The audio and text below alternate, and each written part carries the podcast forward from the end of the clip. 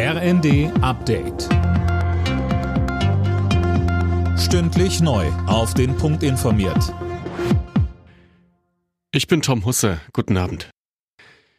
Die EU verschärft die Sanktionen gegen den Iran. Wegen der Menschenrechtsverletzungen gibt es Vermögens- und Einreisesperren gegen Verantwortliche im Land. Gerade erst ist ein zweiter Iraner hingerichtet worden, der an den Protesten gegen das Regime beteiligt gewesen sein soll. Bundesaußenministerin Annalena Baerbock.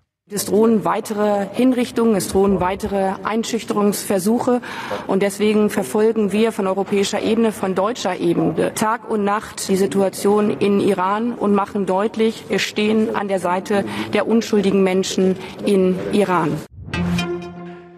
Das neu gegründete Bündnis Pro Rettungsdienst prangert gravierende Probleme in der Branche an.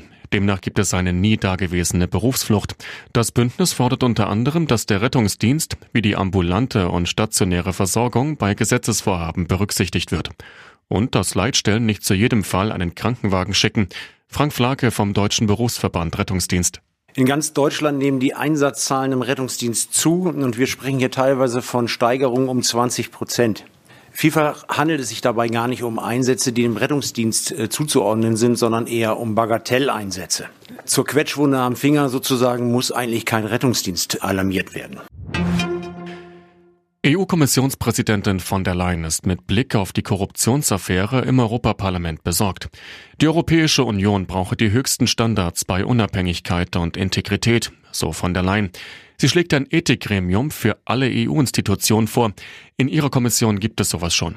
Dadurch soll es für den Rat der Mitgliedsländer, das Europaparlament, aber etwa auch die Europäische Zentralbank die gleichen Kontrollmechanismen geben. In Nordrhein-Westfalen ist ein Mann außen an einem Zug mitgefahren. Seine Begründung, er hatte keine Maske dabei.